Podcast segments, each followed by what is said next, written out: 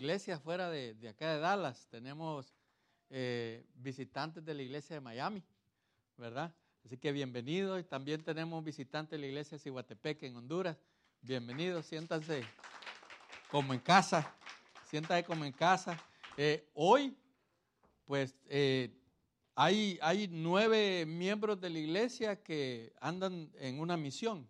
No sé si de misioneros o en una misión de vacaciones, ¿verdad? Así que eh, esperemos que la estén pasando bien, esperemos que se hayan conectado y, nos hacen falta. Así que eh, eh, confiamos que el Señor les va a poner gente allá para que ellos aprovechen el tiempo y les puedan dar el Evangelio, ¿verdad? Así que antes de empezar vamos a poner este tiempo en las manos de Dios y, y les voy a pedir si me quieren acompañar. Señor, te damos gracias, Padre, porque nos has regalado este día hermoso, Señor has puesto en nuestro corazón el deseo de estar acá, reunidos, Señor, con los hermanos, compartiendo tu palabra, Señor, alabándote, bendiciéndote, Señor.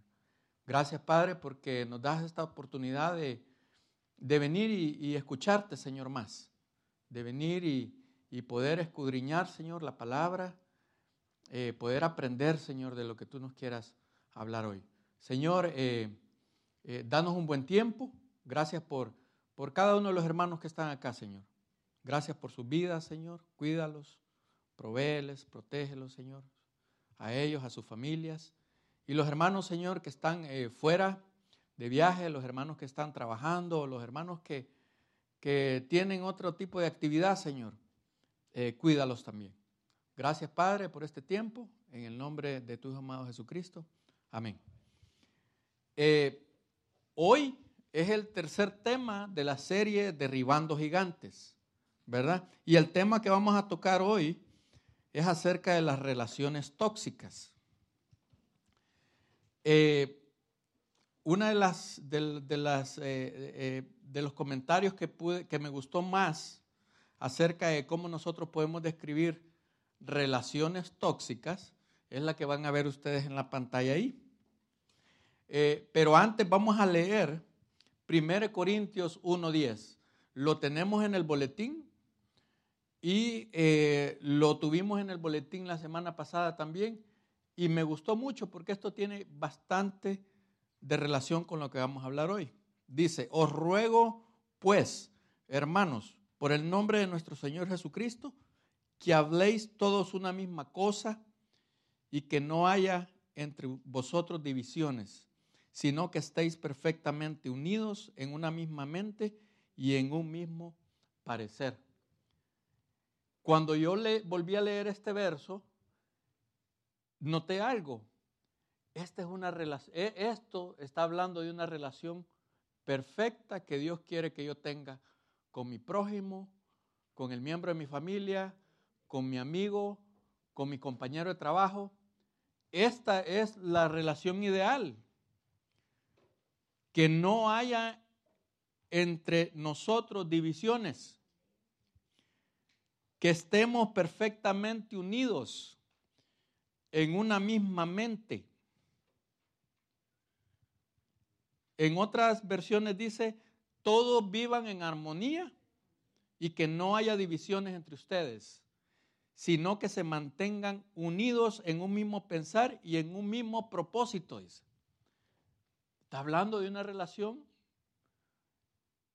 que Dios desea que yo tenga y que cada uno de nosotros tengamos entre nosotros.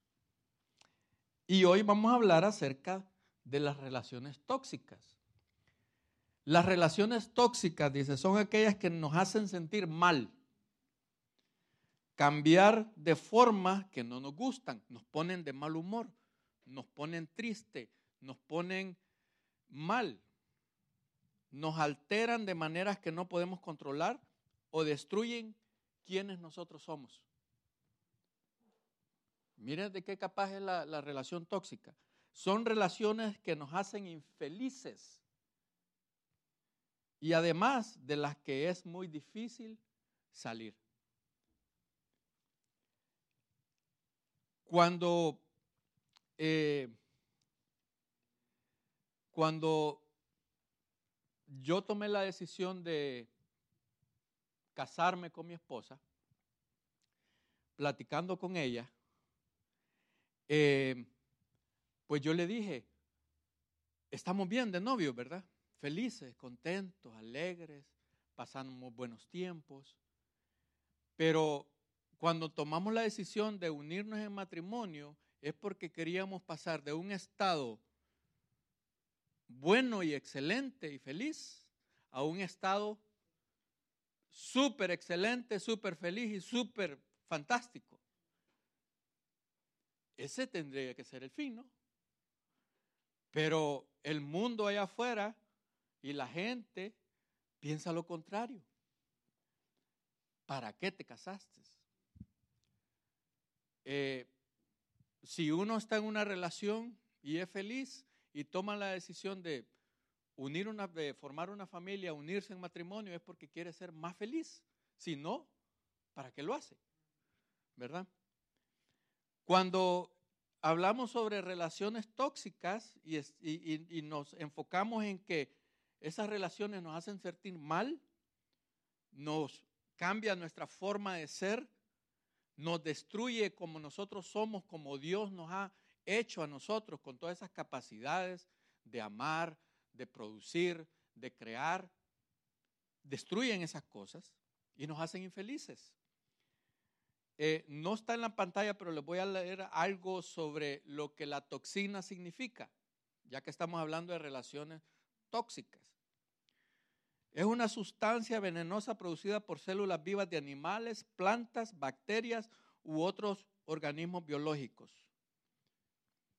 Las toxinas pueden ser pequeñas, pueden ser pequeñas moléculas, péptidos o proteínas, capaces de causar enfermedades cuando entran en contacto con o son absorbidos por los tejidos del cuerpo, interactuando con macromoléculas biológicas como enzimas o receptores celulares. Las toxinas varían enormemente en su severidad, o sea, que son peligrosas, y hay una variante en cuanto a eso, que va desde un efecto breve y leve, como la picada de una avispa, hasta mortal casi de inmediato, como en la toxina botulínica.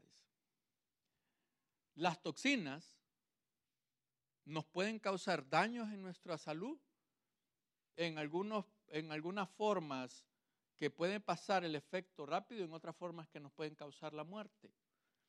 Cuando estamos hablando de relaciones tóxicas, estamos hablando acerca de relaciones que nos enferman, que nos dañan, que nos afectan la forma como nosotros tenemos que servir a Dios y a los demás.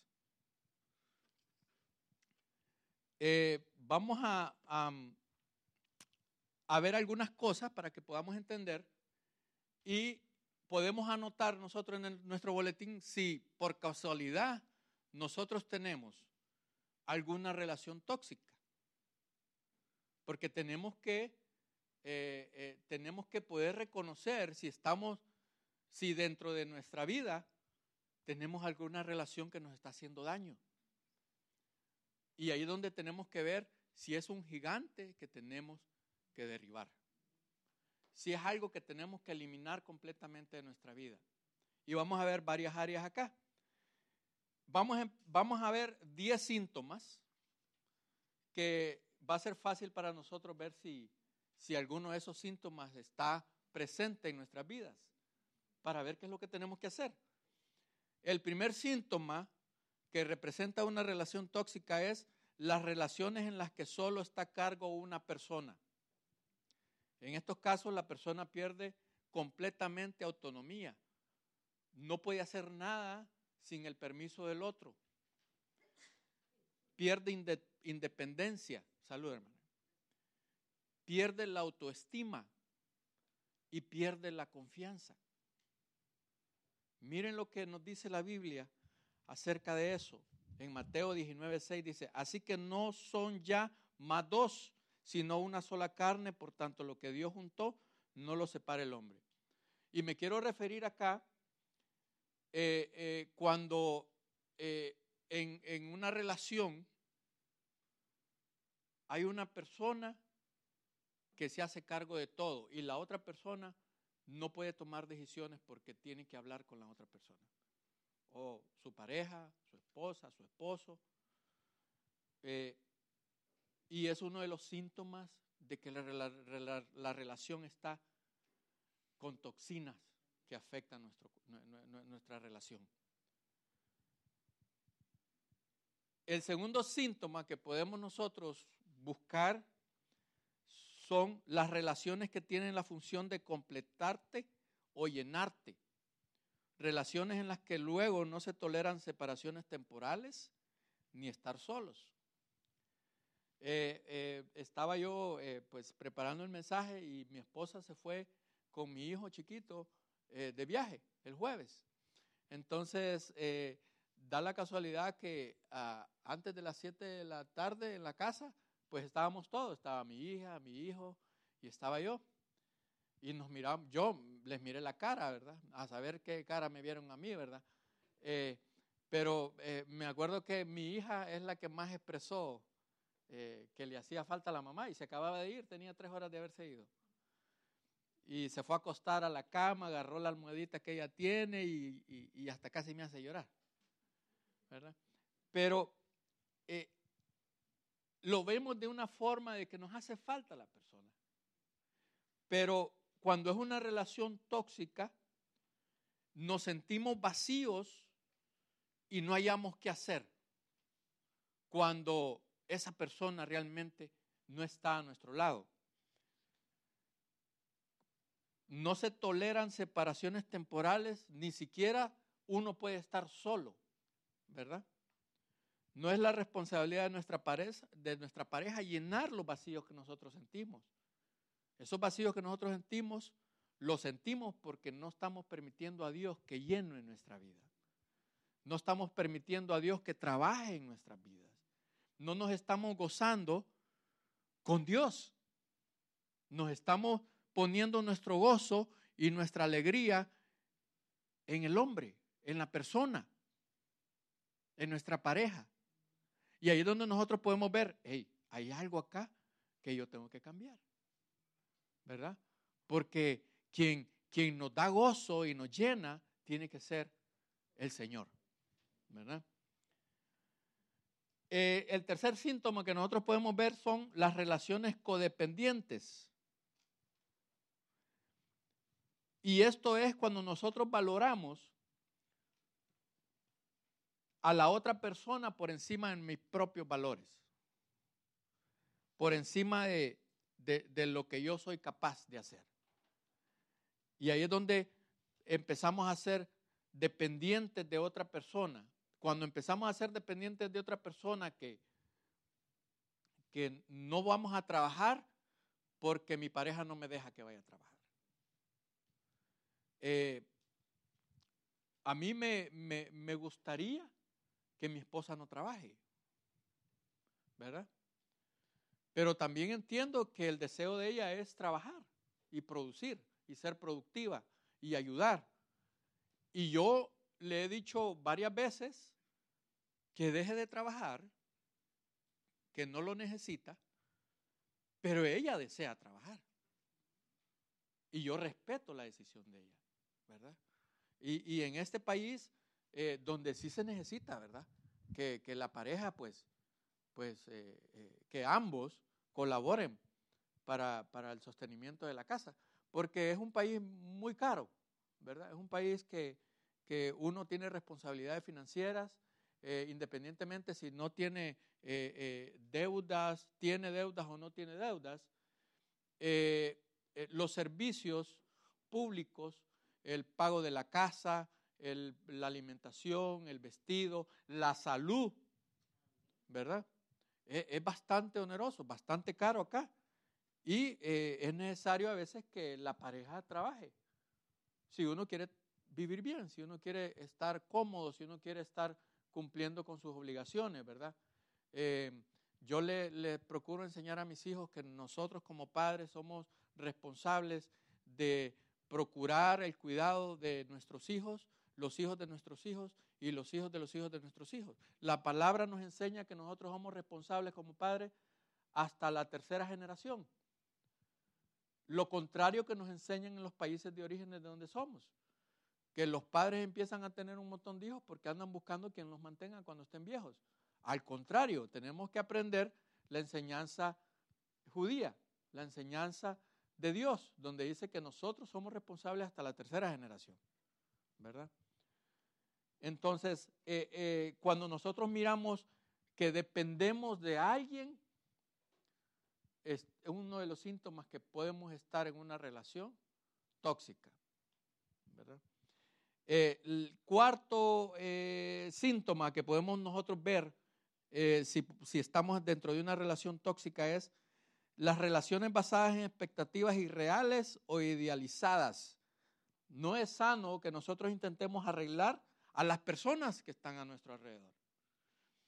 No las vamos a cambiar, así que no intentemos cambiarlas. De hecho, cuanto menos esperamos de ellas, es cuando más felices nosotros somos. Eh, y acá es donde nosotros podemos eh, eh, ver el ejemplo, el ejemplo que nosotros podemos ver en todas las familias, ¿verdad? Esto pasa en todas las familias, no como el programa ese que miramos en la televisión, ¿verdad? Están las mejores familias, no que en todas las familias. Cuando miramos que un miembro, nosotros mismos, estamos encaprichados con una relación donde venimos y no pedimos consejo. No, podemos, no pedimos consejo a nuestros padres, o no pedimos consejo a las autoridades de la iglesia o a aquellas personas que tienen eh, eh, las palabras que nos puedan dar. Y esto se mira bien cuando eh, miramos que una persona está encaprichada con otra y va donde el pastor o va donde el consejero y le dice, es que yo lo voy a hacer cambiar. Cuando yo me case, lo voy a cambiar. Pero, hay que preguntarle, ¿lo vas a cambiar, vas a cambiar de esposo o lo querés cambiar a él o a ella? Eso no funciona así. Y, no funciona así.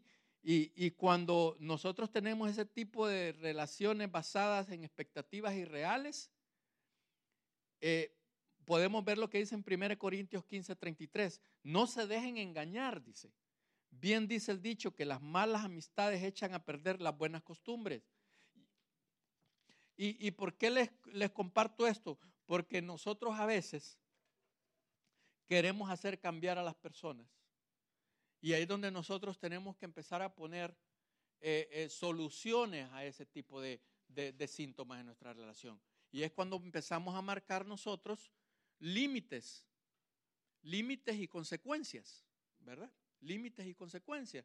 Lo podemos ver nosotros este tipo de síntomas cuando estamos en una relación eh, de pareja, cuando estamos relacionándonos entre padres e hijos o cuando estamos relacionándonos con eh, gente en el trabajo. Son tres cosas que podemos nosotros abarcar eh, este tipo de síntomas. Cuando estamos en una relación de pareja, no tenemos que pretender cambiarlo o es que me tengo que casar y lo voy a hacer cambiar y la voy a hacer cambiar es que no sabe cocinar, pero cuando la case, cuando me case, va a aprender a cocinar. Yo le hago chiste a mi esposa, ¿verdad? Ella me dice a mí que el deseo de ella, el sueño de ella es verme cocinar a mí.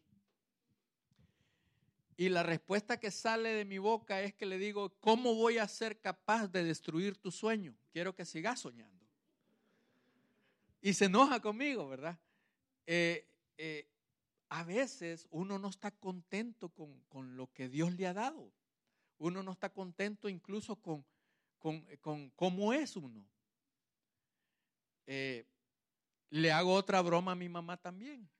Le digo a mi mamá que quiero eh, hacerme una cirugía en la cara.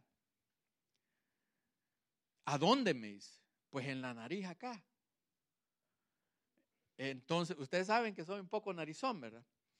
Pero el chiste que yo le hago a ella es que me quiero operar y me quiero poner la nariz más grande para parecerme a ella. Y me golpea. Dice que soy bruto, dice.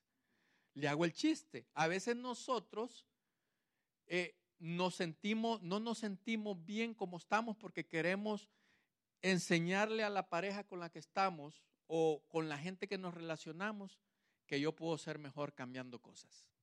Tengo que estar contento como Dios me ha hecho.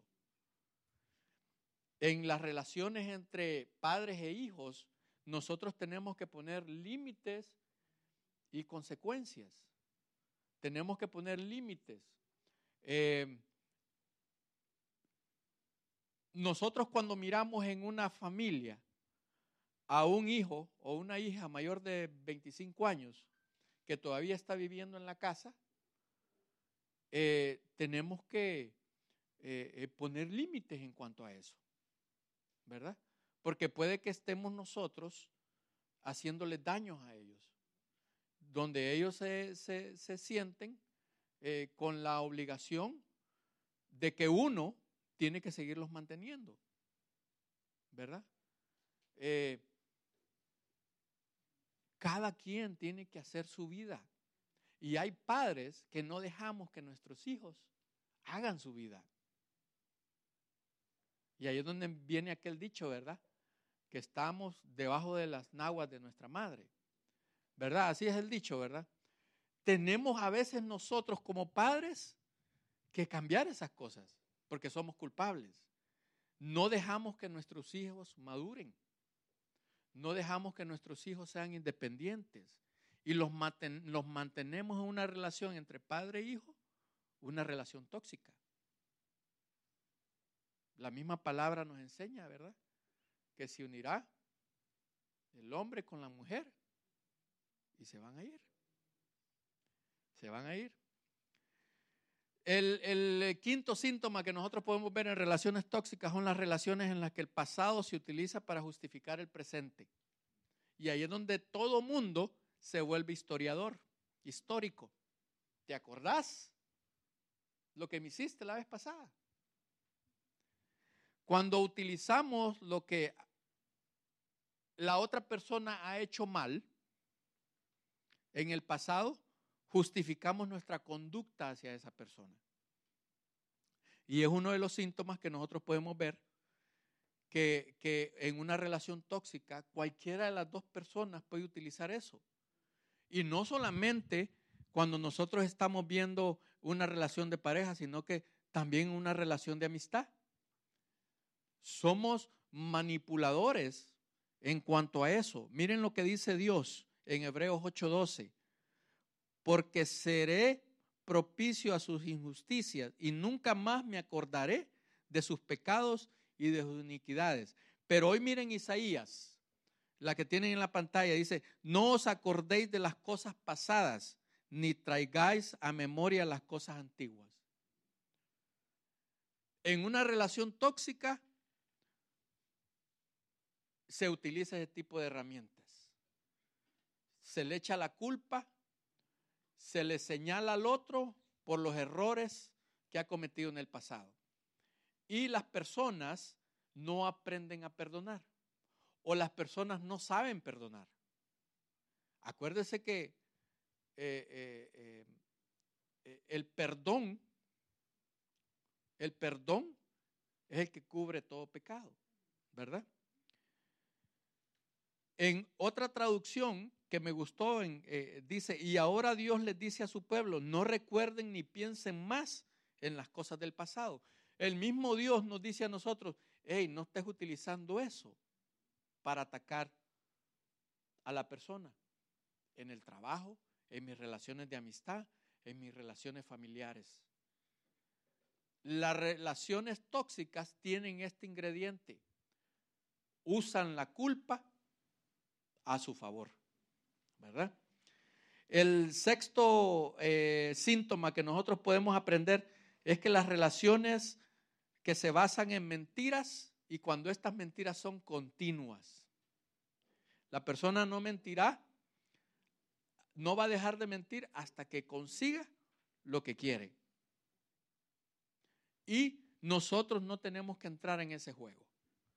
Si nosotros vemos que la persona está entrando en una constante eh, eh, roller coaster, una constante montaña rusa de mentiras.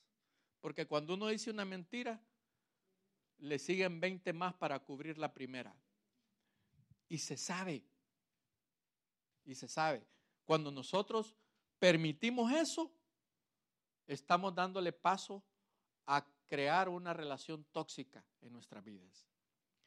Juan 8:44 dice, el padre de ustedes es el diablo y ustedes tratan de hacer lo que él quiere. El diablo siempre ha sido un asesino y un gran mentiroso. Todo lo que dice son solo mentiras y hace que las personas mientan. Pero nosotros somos hijos de Dios. Y como hijos de Dios tenemos que saber si estamos entrando en una relación tóxica cuando aquella persona en nuestro trabajo, en nuestra familia o en, nuestra, eh, en nuestras relaciones está utilizando demasiado la mentira para conseguir lo que quiere. Y podemos tener una, una telenovela en nuestra vida, en, en, una, en, un, eh, en una montaña rusa que siempre vamos a estar mal nosotros en esa relación. Porque la mentira no es buena. La séptima eh, eh, síntoma que nosotros podemos ver si tenemos una relación tóxica en nuestra vida son que las relaciones en las que el perdón no tiene cabida. Y no hay intención de que la persona quiera reparar esa confianza. Porque cuando no hay perdón, no se puede volver a construir la confianza. Tenemos que tener cuidado en cuanto a eso. Lo que Dios nos enseña en Proverbios 17, 9 dice, quien perdona gana un amigo y quien no perdona gana un enemigo. Nosotros, como cristianos, uno de los antídotos que podemos nosotros atacar este síntoma es que aprendamos a perdonar. Pero es que vos no sabes lo que me ha hecho. Si lo perdono una vez, lo voy a tener que perdonar siempre. ¿Y qué es lo que Dios nos enseña en la palabra? Que tenemos que perdonar hasta 70 veces 7. Eso es lo que dice. El perdón es importante en nuestra vida y en nuestras relaciones. Hay, habemos personas que nos molesta cualquier cosita. Cualquier cosita no, nos mata cualquier cosa insignificante. Yo platico mucho con mi hermano, el que vive acá, y a veces él me hace comentarios y él espera que yo le devuelva el comentario. Y, en una de las ocasiones a veces él me dice, y es que entonces no, no te interesa lo que te estoy contando, no me querés comentar algo. Entonces mi respuesta hacia él es que yo no quiero gastar energía en algo que no puedo cambiar. No quiero gastar mi energía en algo que yo no puedo eh, eh, eh, que otras personas hagan las cosas distintas. Simple y sencillamente me voy a poner a orar. Pero él anda buscando una, relación, una reacción de mi parte, apoyando el comentario de él o condenando el comentario de él. Pero no lo hago porque no quiero gastar energía en cosas que yo no puedo cambiar. ¿Verdad? Y, parece que ya eh, comprendió eso, ¿ah? porque mucho tiempo yo he tenido la misma actitud, entonces ya comprendió eso él, ¿verdad? Que uno tiene que dejar de gastar energía en esas cosas. Jeremías 17, 9 dice, ustedes se creen buenos, pero son malos y mentirosos y no tienen remedio. En relaciones tóxicas, nosotros tenemos que apartarnos cuando la otra persona eh, eh, utiliza estas cosas. El octavo síntoma que nosotros podemos ver son las relaciones en las que la comunicación eh, empieza de una forma agradable, amable, positiva y se convierte en una forma agresiva inmediatamente. Es uno de los síntomas de una relación tóxica.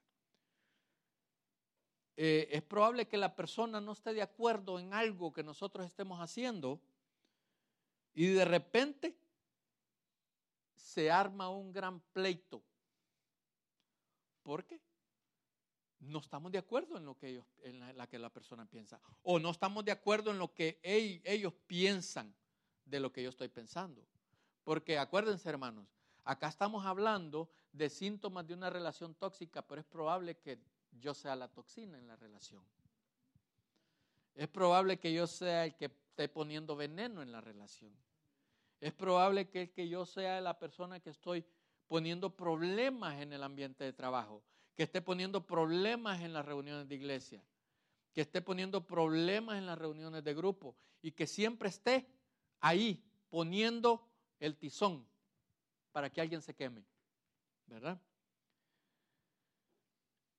Lo que Dios nos enseña en las relaciones cuando, cuando nosotros vemos que una persona pasa de un, de un ambiente agradable a un ambiente violento y agresivo, lo podemos hablar, lo podemos ver en Proverbios 12, 18, donde dice, el que habla sin pensar hiere como un cuchillo, pero el que habla sabiamente sabe sanar la herida.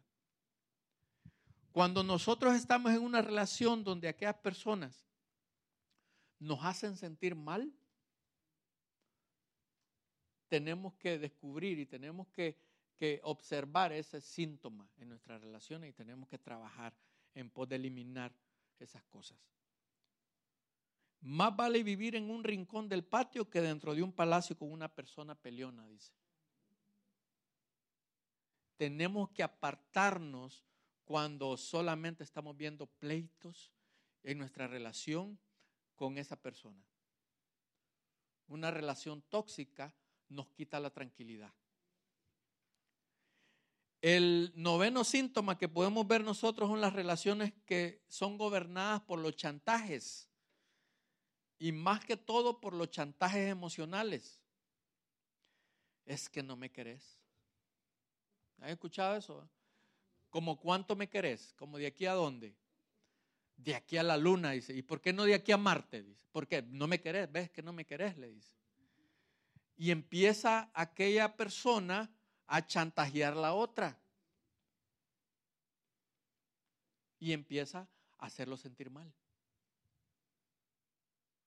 Y en ese tipo de relaciones tóxicas, la persona empieza a aplicar un castigo emocional cuando no hace lo que nosotros queremos que haga. Y Dios me dice a mí en Proverbios 22, 24 que no me junte con gente de mal genio ni te hagas amigo de gente violenta. Me da, me, me da la observación Dios y me dice, apártate. No hagas relaciones. No hagas amistad con este tipo de personas.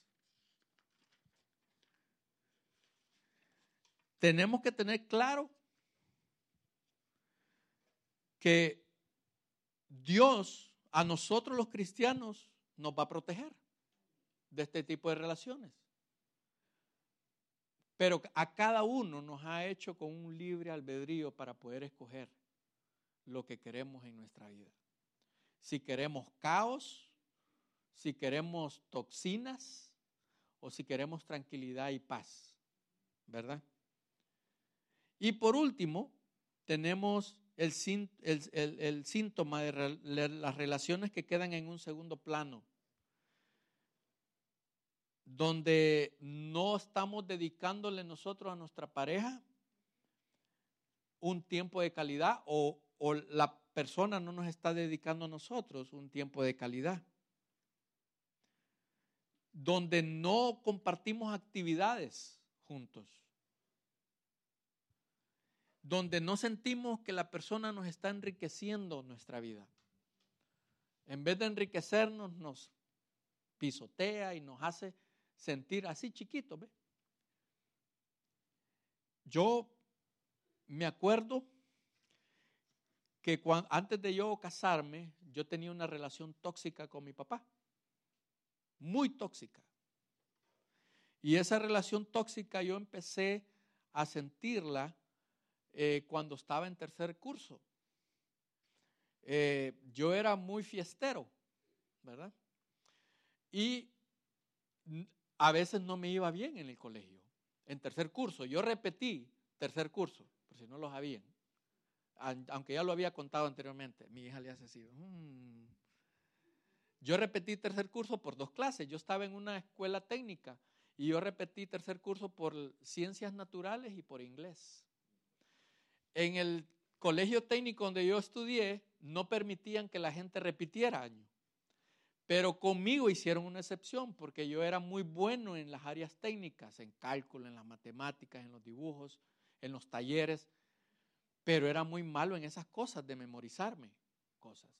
Y como andaba muy fiestero, eh, me descuidé y me aplacé. Y tuve que repetir tercer curso. Y solo iba yo por esas dos clases no me afectó mucho en mi carrera de, estudiante porque yo entré a primer grado cuando tenía cinco años. Entonces no me afectó, no, no era como el viejo del, curso, Del, del, aula, sino que siempre tenía la misma edad de ellos. No me sentía mayor ni nada de eso. Pero mi papá, eh, yo empecé a sentir una relación tóxica cuando mi papá me, dijo, me decía que yo no servía para nada. Miren bien, que lo que él iba a hacer era eh, meterme a un taller para que yo aprendiera zapatería, porque para eso vas a ser bueno, me decía. Eh, eh, en, aquellos tiempos, bueno, no, no sé, va, pero en, el tiempo, en ese tiempo, el decirle a uno que fuera zapatero era como ponerle una, en un nivel bien bajo, porque no eran educados y, eran viciosos y todo eso. Entonces yo me sentí muy mal. Eh, déjeme aclarar, ¿verdad? Que yo perdoné a mi papá, ¿verdad? Yo lo perdoné hace muchos años. Eh, yo hablé con él y le, expresé a él eh, cuando él me hacía sentir mal. Y, en el momento de expresarle, yo le dije, pero yo te amo, te quiero y te perdono, ¿verdad? Y yo quité ese lazo que tenía en mi vida, ¿verdad? usando el perdón en esa relación tóxica. Yo hago chiste porque como a mí me gusta el negocio, ¿verdad? Yo hago chiste y le dije, ¿por qué no me metiste a aprender zapatería? Hubiera sido dueño de alguna fábrica de la Nike o de la Adidas. Porque esos son zapateros también, ¿verdad? Eh, pero, pero yo podía, yo podía de 13 años identificar la relación tóxica que yo tenía con mi papá. Y no solamente siguió ese año, sino que él pensaba que yo estaba en drogas. Porque yo, eh, después de que repetí ese año, eh, yo me enfoqué, yo le dije, yo le voy a demostrar a mi papá que sí sirvo para algo. Entonces, eh, enfoqué la energía de, de eso que él me hacía sentir mal en una forma positiva en mi vida. Entonces busqué eh, reconocimiento con las cosas que yo hacía para que mirara a él que yo sí servía para algo, ¿verdad? Eh, hablando después con él, él no es malo, es muy bueno. Hablando con él, pues eh, la forma como él fue educado, él tenía temor de que yo me perdiera, que yo agarrara otro camino y me fuera por otro lado, ¿verdad? Él tenía ese temor. Y la forma de cómo él podía a, eh, actuar era de esa forma, poniéndose de una forma agresiva conmigo para que yo pudiera tener temor hacia él y tener cuidado en las cosas que hacía. Eh, y esa relación tóxica continuó. Continuó de tal forma que él llegó a pensar que yo ya estaba perdido completamente en las drogas. Cuando en mi vida me he tomado así de alcohol, y jamás en mi vida he probado una droga prohibida. ¿Ok? Prohibida. Porque hay drogas que venden en la farmacia, ¿va? Eh, eh, pero, pero en mi vida he tomado eh, o, probado alguna droga. y he tenido la oportunidad de hacerlo. De joven, amistades, la gente que estaba a mi alrededor. Pero Dios me cuidó en cuanto a eso. Y como él pensaba que yo estaba completamente perdido porque él no me miraba durante el día. Y lo que yo estaba haciendo era trabajando en mi plan para demostrarle que sí servía para algo. Y me enfoqué en el estudio. Salía del colegio y me iba a estudiar a la, casa de, los compañeros. Eh, solo para, para datos, eh, eh, estuve en el grupo del colegio que el promedio de notas que teníamos en el aula donde yo era parte era el 98%. Ese era el promedio que teníamos de notas, ¿verdad? En el colegio. Y fue la primera promoción en el colegio que se graduó con ese averaje de notas, el 98%, ¿verdad? Eh, recibí una beca del gobierno también que me pagaban como 80 lempiras al mes por tres años. Y todos los que estábamos en esa ola, que éramos nueve, recibíamos esa beca, ¿verdad? Mi papá no sabía esas cosas. Y él se sorprendió el año que me estaba graduando.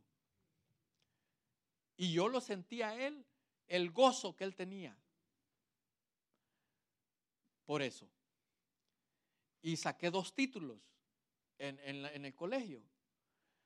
Pero mi motivación en esa relación tóxica era demostrarle a la otra persona algo distinto. Nuestra reacción puede ser de una forma positiva o puede ser de una forma negativa. Gracias al Señor, mi reacción fue de una forma positiva. Y como les digo, la relación tóxica continuó al hecho de que cuando yo acepté a Cristo como mi Salvador personal, lo primero que, que quería hacer yo en esa relación tóxica era que la persona en la cual yo pensaba que teníamos una relación tóxica aceptara a Cristo como su Salvador personal. Y le daba el Evangelio a mi mamá, a mi papá. Y como estábamos metidos en una relación tóxica, la respuesta de parte de él era, ya te lavaron el cerebro, ya, ya te arruinaste.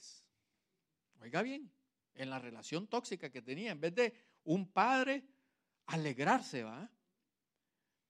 Porque estaba yo en los caminos del Señor. Estaba alineándome con el Señor, estaba aprendiendo cosas del Señor. Y estaba compartiéndoles a ellos el plan de salvación. Eh, el Señor es maravilloso, hermanos. Y, al final, eh, ellos, mi padre especialmente, que en el que estamos, eh, les estoy comentando, aceptó a Cristo como su Salvador. Y empezó a participar en el liderazgo de la iglesia de Gran Comisión en, San Pedro. Y, ya lo demás pues es historia, ¿verdad? Eh, eh, bien contentos nosotros con mi esposa de que por el lado de, de mi papá y mi mamá, mis hermanos hayan aceptado a Cristo como su Salvador personal.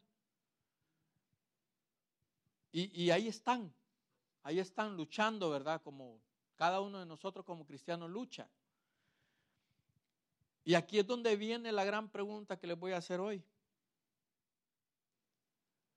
¿Cómo nosotros entonces podemos ponerle fin a una relación tóxica o destructiva que está presente en nuestras vidas?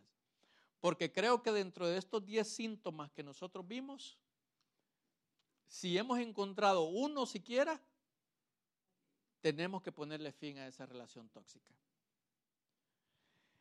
Y esto pasa, hermanos, en todas las áreas.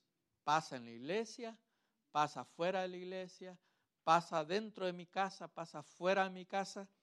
Y les voy a comentar algo que yo estuve aprendiendo cuando estaba eh, eh, en el mensaje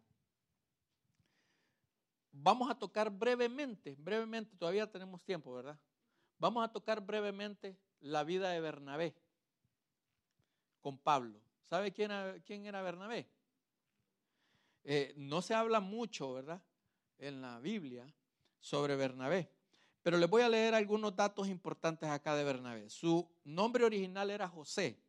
Los apóstoles le cambiaron por el nombre de Bernabé, que significaba hijo de la exhortación también llamado el apóstol de la alegría, por su ánimo, aunque según Lucas significa el esforzado, el que anima y el que, el que da entusiasmo. En, en, el libro de los Hechos de los Apóstoles afirman que en el capítulo 4, si quieren anotar en el verso 34 al 37, Bernabé vendió su finca y agarró mucho dinero. Y del producto de la venta lo entregó toda la venta a sus apóstoles para distribuirlo entre los pobres. Bernabé fue un gran colaborador de Pablo. Pablo fue discípulo de Bernabé. ¿Ah? Eh, después de que Pablo se convirtió, eh, recibió Pablo apoyo de Bernabé y ahí es donde se fueron ellos a predicar el Evangelio. Pero resulta que eh, Bernabé no fue de los dos escogidos por Jesucristo, pero fue de los 60 que andaban trabajando a favor del Evangelio. Eh, Bernabé parecía ser un buen hombre lleno de fe y del Espíritu Santo. Y lo pueden ver en el Hechos 11. Eh, lo eligieron para que él fuera a evangelizar a Antioquía. y era muy bueno y tuvo mucho éxito. Pero lo que les quiero mencionar acá es lo que pasó cuando Bernabé tenía un sobrino que se llamaba José Marcos. Así se llamaba. Unos les decían José y otros les decían Marcos. Y resulta que Bernabé y Pablo empezaron a planificar irse en el segundo viaje a predicar. ¿Y saben qué pasó? No se pusieron de acuerdo. Pablo le dijo, no, yo no voy a ir con ese tu sobrino. Porque resulta que tu sobrino, cuando andábamos por allá, se fue y nos dejó solos, nos abandonó, dice. ¿Verdad? Lo podemos leer en Hechos 15, 36 al 31. Tiempo después Pablo le dijo a Bernabé, regresemos a todos los pueblos y ciudades dando, donde hemos anunciado las buenas noticias para ver cómo están los seguidores de, Jesús. Bernabé quería que Juan Marcos, Juan Marcos, no José, dije yo, Juan Marcos, los acompañara, pero Pablo no estuvo de acuerdo. Y es que hacía algún tiempo Juan Marcos los había abandonado, dice, en la región de Panfilia, pues no quiso seguir trabajando con ellos. Pablo y Bernabé no pudieron ponerse de acuerdo, así que terminaron por separarse. Terminaron por separarse. Pablo y Bernabé terminaron una relación que tenían. Los dos estaban trabajando a favor de Dios. Y llegó un punto que se separaron. ¿Por qué? No se pusieron de acuerdo. Lo mismo puede pasar acá. Nosotros como cristianos, si nos acordamos de 1 Corintios, eh, em, de 1 Corintios 1.10, eh, donde dice que la relación perfecta tiene que tener que nosotros tengamos un mismo sentir, un mismo pensar, que tenemos que estar unidos en un mismo pensar y en un mismo propósito. El propósito de Pablo y Bernabé eran lo mismo. El sentir de Pablo y Bernabé era lo mismo. ¿Y por qué se separaron? Porque había un malestar. Había algo ahí que no coordinaba. Lo mismo pasa cuando nosotros podemos tener relaciones dentro de la iglesia que tenemos un mismo pensar, un mismo sentir, pero no nos ponemos de acuerdo. Y podemos categorizarla como una relación tóxica. Podemos verla. Pero acá estos dos, Pablo y Bernabé, terminaron su relación. Pero la terminaron de una forma buena. Porque más adelante se vuelve a encontrar Pablo cuando está en la cárcel y resulta que Juan Marcos estaba preso también ahí. Años después. Y la carta que le escribe Pablo a los, a los otros cristianos le dice, si Juan Marcos se aparece por allá, atiéndanlo bien, dice. Trátenlo bien. Nosotros tenemos que poner pautas en nuestras vidas si nosotros queremos estar alineados con el Señor. Tenemos que poner límites y consecuencias si nosotros queremos estar haciendo la voluntad de Dios. En nuestras relaciones, con nuestra pareja, con nuestros hijos, con nuestros amigos, en el lugar de trabajo. Nosotros tenemos que poner las prioridades en nuestra vida cuando nosotros queremos agradar a Dios. Eh, nosotros procuramos como padres que nuestros hijos estén presentes en las reuniones. Nosotros procuramos como padres que nuestros hijos estén participando en, en la iglesia. Pero nuestros hijos van a tomar sus propias decisiones. Nosotros procuramos que cada hermano de la iglesia esté participando. Tenemos un mismo sentir, tenemos un mismo propósito. Entonces lo que hagamos para ese sentir y ese propósito tiene que ser bueno, ¿no? Cuando estamos haciendo la voluntad del Señor. Para terminar, vamos a ver cuatro principios que nosotros tenemos que tener para poder derribar cualquier relación tóxica que tenga los síntomas que nosotros vimos. Cuatro principios bien sencillos, ¿verdad? Y ya con esto vamos a terminar. Para florecer lo bueno en mi vida, necesito primero limpiar lo malo que tengo. Ese es el primer principio. Cuando nosotros agarramos ese principio y, miramos ese principio en, el, campo, con los árboles, cuando tengo un árbol nosotros limpiamos las ramas secas, los frutos malos, empezamos a podarlo y luego lo, que podemos ver son frutos buenos, buena cosecha. Para florecer lo bueno en mi vida, primero tengo que limpiar lo malo que está en él. A veces nosotros tenemos temor de poder limpiar esas relaciones tóxicas, porque lo podemos limpiar. Preferimos a veces estar amarrados a eso y no darle todo nuestro potencial a Dios. Mateo 16, 24 nos, nos, pidió algo Jesucristo ahí. Si ustedes quieren ser mis discípulos, tienen que olvidarse de hacer su propia voluntad. Tienen que estar dispuestos a cargar su cruz y hacer lo que yo les digo. Cuando cargamos nuestro cruz es que estamos muriendo a nosotros mismos, ¿verdad?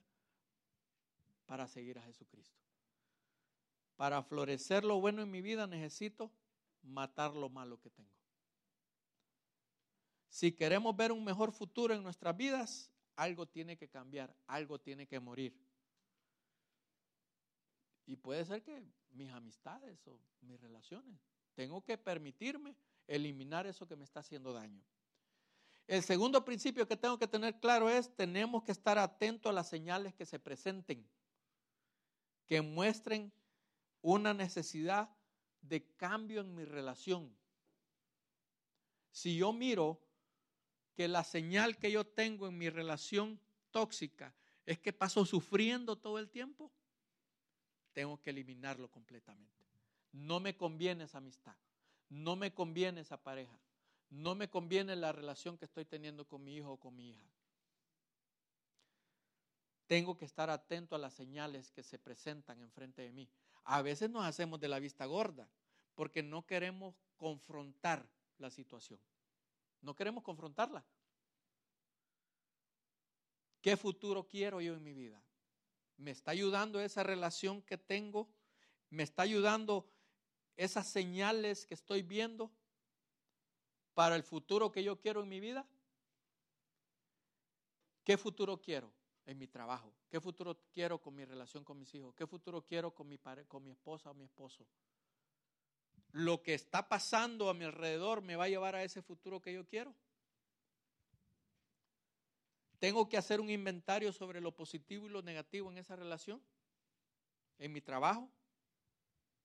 Tengo que hacer un inventario sobre eh, lo que estoy haciendo yo para mejorar. ¿Puedo seguir sosteniendo yo esa relación tóxica frente de mí? El tercer principio que tengo que poner en práctica es que necesito la sabiduría para saber cuándo terminar con una relación tóxica, con una relación destructiva. Y acá, bien rapidito, vamos a ver que dentro de nuestro medio ambiente hay tres personas. Están los sabios, están los necios y están los malos. Dentro de los sabios no vamos a tener ningún problema. ¿Por qué? Porque los sabios perdonan y agarran el consejo y agradecen la corrección y empiezan a transformarse. Y el sabio sabe qué hablar y qué hacer. Puedo tener una relación yo con un hermano y esa relación puede ser muy tóxica porque tal vez no me siento bien yo. Y puedo ir a hablar con él y decirle, hermano, fíjate que usted me está haciendo sentir mal. Cada vez que yo hablo con usted me hace sentir mal. Si soy sabio, si el hermano es sabio, me va a pedir perdón. Va a haber una buena comunicación. Va a agradecerme que lo haya notado. Lo mismo pasa en la relación con mis hijos. No me gusta cómo me estás tratando. No me gusta cómo me estás respondiendo. No me gusta lo que estás haciendo. Si nuestros hijos son sabios, van a agarrar la corrección, van a agarrar el consejo. Vamos a empezar a comunicarnos de una forma distinta. Proverbios 1, del 2 al 4 dice, estos proverbios tienen como propósito que ustedes los jóvenes lleguen a ser sabios, corrijan su conducta y entiendan palabras bien dichas y bien También sirven para enseñar a los que no tienen experiencia, a fin de que sean cuidadosos, honrados y justos en todo, que muestren astucia y conocimiento y piensen bien lo que hacen. La segunda persona que les mencioné que están a nuestro alrededor son los necios. ¿Conocen a un necio que esté a su alrededor? ¿De verdad lo conocen? A veces uno es necio. Uno mismo es necio. Con el necio el hablar ya no es suficiente. Ya no funciona el que nosotros nos estemos comunicando con un necio. El necio dice todo el tiempo que sí, pero nunca hace las cosas. El necio dice que sí, pero no cambia. Dice siempre que lo va a hacer y no lo hace. Y cuando no lo hace, busca culpables. Hay que poner límites y hay que poner consecuencias. Se los había dicho anteriormente. Vete de delante del hombre necio porque él en él no hallarás labios de ciencia. De nada sirve que estemos gastando energía ahí. Son necios. Yo puedo ser dentro de mi relación de pareja un necio. Yo puedo ser dentro de mis compañeros de trabajo un necio. Yo puedo ser con mis familiares, con mis hijos, un necio. Aferrarme a una idea y no me importa si daño o no dañe los sentimientos de los otros. Yo puedo ser ese necio, hay que tener cuidado, ¿verdad? Y la otra, la tercera persona son los malos, ¿verdad? Los malos nunca quieren que tú o yo salgamos del hoyo donde estamos. Los malos no quieren que prosperemos. Los malos no quieren que salgamos adelante. Los malos, dentro de los tres, es el peor de todos en una relación tóxica. Porque los malos quieren mantenernos en esa situación en la que estamos. No quieren que salgamos adelante. Salmo 1.1 dice, bienaventurado el varón que no anduvo en consejo de malos, ni estuvo en, camino de pecadores, ni en silla de escarnecedores se ha sentado. Bienaventurado. Y la cuarta, eh, el cuarto principio que nosotros tenemos que tener pendiente, presente es, tenemos que aprender a dejar ir las cosas. Tenemos que aprender a asumir la pérdida. A veces nosotros no queremos terminar con una relación tóxica porque no queremos dejar ir a esa persona, ese amigo. no queremos dejar ir esa emoción, ese sentimiento que nosotros tenemos de culpa. Una vez que terminemos con una relación tóxica, tenemos que darnos el tiempo de luto. Le voy a poner yo un tiempo de luto. ¿va? No, eh, no agarrar el ejemplo de que terminé con mi pareja o terminé eh, con, con una relación que me estaba dañando y al día siguiente voy a poner, voy a cambiar mi estatus en Facebook, ¿va? Disponible. Y ahí es donde empiezan, los problemas dice, ay, es que este me trataba mal, es que esta me trataba mal. ¿Y por qué yo, yo atraigo a esos que me tratan mal? También lo mismo con este, dice, y con esta.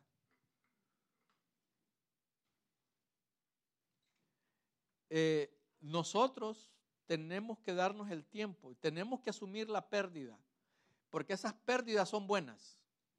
Cuando nosotros estamos terminando con una relación tóxica en nuestra vida, tanto en lo familiar, tanto en, lo de amistad y en el trabajo, yo tengo familia, hermanos, primos, primas, tíos, tías, y yo no mantengo una relación cercana con alguno de ellos porque no son buena influencia para mí. O recibo llamadas de más de alguno donde solo críticas empiezan a hacer. Los elimino completamente. Donde grandes lloriqueos, sufrimientos, también lo elimino completamente. Yo no quiero sufrir el sufrimiento de los demás. Nosotros tenemos que estar dispuestos a asumir la pérdida nosotros tenemos que, recordar que hemos invertido tiempo en esa relación y por el hecho de haber invertido tiempo en esa relación no queremos terminarla. En nuestro trabajo, ¿cuántas veces hemos empezado algún negocio donde no nos ha salido y no queremos dejar ir ese negocio? Y solo pérdidas tenemos. Eh, yo estaba aplicando hace un par de años a una compañía que tenía negocios en toda Latinoamérica. Y yo estaba aplicando a una posición de ingeniería. Y en una de, los, de las entrevistas que tuve, eh, tuve que ir con mi esposa, porque querían entrevistarla a ella también. Y una de las preguntas que le hicieron a mi esposa es, ¿me puede decir uno de los defectos que tiene su esposo? Y la respuesta de ella fue, a mí me dejó en shock. Eh, él es muy persistente. Me dejó en shock, porque debería ser una de las, de las cosas buenas, ¿verdad? Él es muy persistente. Y por ser muy persistente, cuando no le funcionan las cosas, él sigue y sigue porque quiere hacerlas funcionar. Ahí es donde aprendí que tenía que empezar a dejar cosas. Tenía que dejar cosas en mi vida. Porque si no estaban resultándome en los negocios, estaba perdiendo energía, tiempo, dinero y estaba enfermándome. Porque como era tan persistente, quería que las cosas funcionaran. Y cuando no funcionan, no funcionan. Y punto. No funcionan. ¿Verdad? Cuando hemos estado en una relación emocional, sentimental y la terminamos, tenemos que dar el tiempo de dejar ir esas cosas. Ya terminaron, hay que dejarlas ir. Porque voy a terminar con esto. Jesucristo en Apocalipsis 21, 5 a 6, Dios nos enseña. Y el que estaba sentado en el trono dijo, he aquí, yo hago nuevas todas las cosas. Y me dijo, escribe porque estas, estas palabras son fieles y verdaderas. Y me dijo, hecho está, yo soy el alfa y la omega, el principio y el fin. Al que tuviere sed, yo le daré gratuitamente de la vida, del agua de la vida.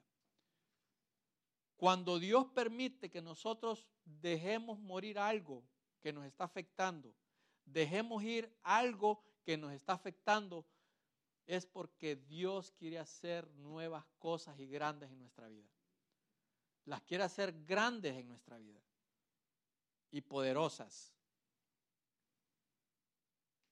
Yo hago todo nuevo, dice.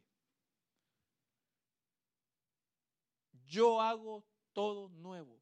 ¿Quién lo está haciendo nuevo? Cuando yo termino una relación tóxica, cuando elimino una relación tóxica o no permito que una relación tóxica esté a mi alrededor, Dios va a hacer las cosas nuevas en mi vida.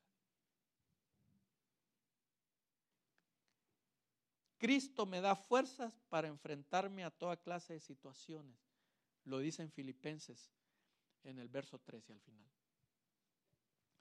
Cristo te va a dar a ti y me va a dar a mí las fuerzas que yo necesito para enfrentar cuando elimino esas relaciones tóxicas en mi vida.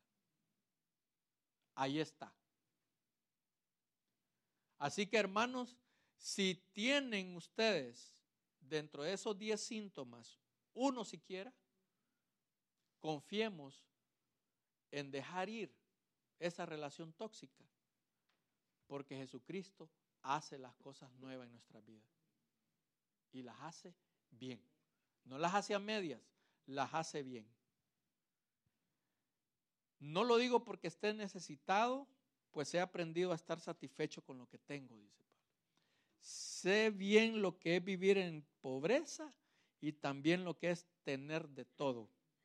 He aprendido a vivir en toda clase de circunstancias, ya sea que tenga mucho para comer o que pase hambre, ya sea que tenga de todo o que no tenga nada. Cristo me da fuerzas para enfrentar toda clase de situaciones. No tenga temor, hermano, para terminar una relación tóxica en su vida. Familiar, de amistad o de relaciones de trabajo. No tenga miedo. Elimínela completamente, porque Dios hace todas las cosas nuevas todos los días. Más para nosotros. Señor, te damos gracias porque eh, tú tienes el cuidado de cada uno de nosotros. Tú sabes qué es lo que me conviene y qué es lo que no me conviene. Tú me das las fuerzas para poder tomar decisiones importantes en mi vida. Lo que hemos visto hoy, Señor, sobre lo que me afecta, lo que me daña, lo que no es bueno para mí, lo que no es bueno para nuestra relación, Señor, contigo, tú me pides que lo elimine, tú me pides que lo quite, tú me pides que derribe ese gigante, Señor que no me dejas hacer lo que tú me mandas, eh, me, pides. Señor, sabemos que tú tienes control. Sabemos que tú vas a estar con nosotros cuando tomemos la decisión definitiva, Señor, de apartarnos de esas relaciones tóxicas en nuestra vida. Sabemos, Señor, que todas las cosas a nosotros nos sirven para bien. Las situaciones que pasamos, las decisiones que tomemos, Señor con relación a eliminar y dejar ir, Señor, ese tipo de relaciones que nos enferman, que no nos dejan tener nuestro máximo potencial para ti. Sabemos, Señor, que tú estás en control. Sabemos que tú nos vas a dar la victoria, que tú nos vas a dar la tranquilidad, nos vas a dar la paz, el ánimo, Señor, la fortaleza para poder decir que no a eso para poder agradarte a ti nada más, Padre. Gracias por lo que haces, Señor, en nosotros. Gracias por, por esta reunión, Padre. En el nombre de tu Jesucristo.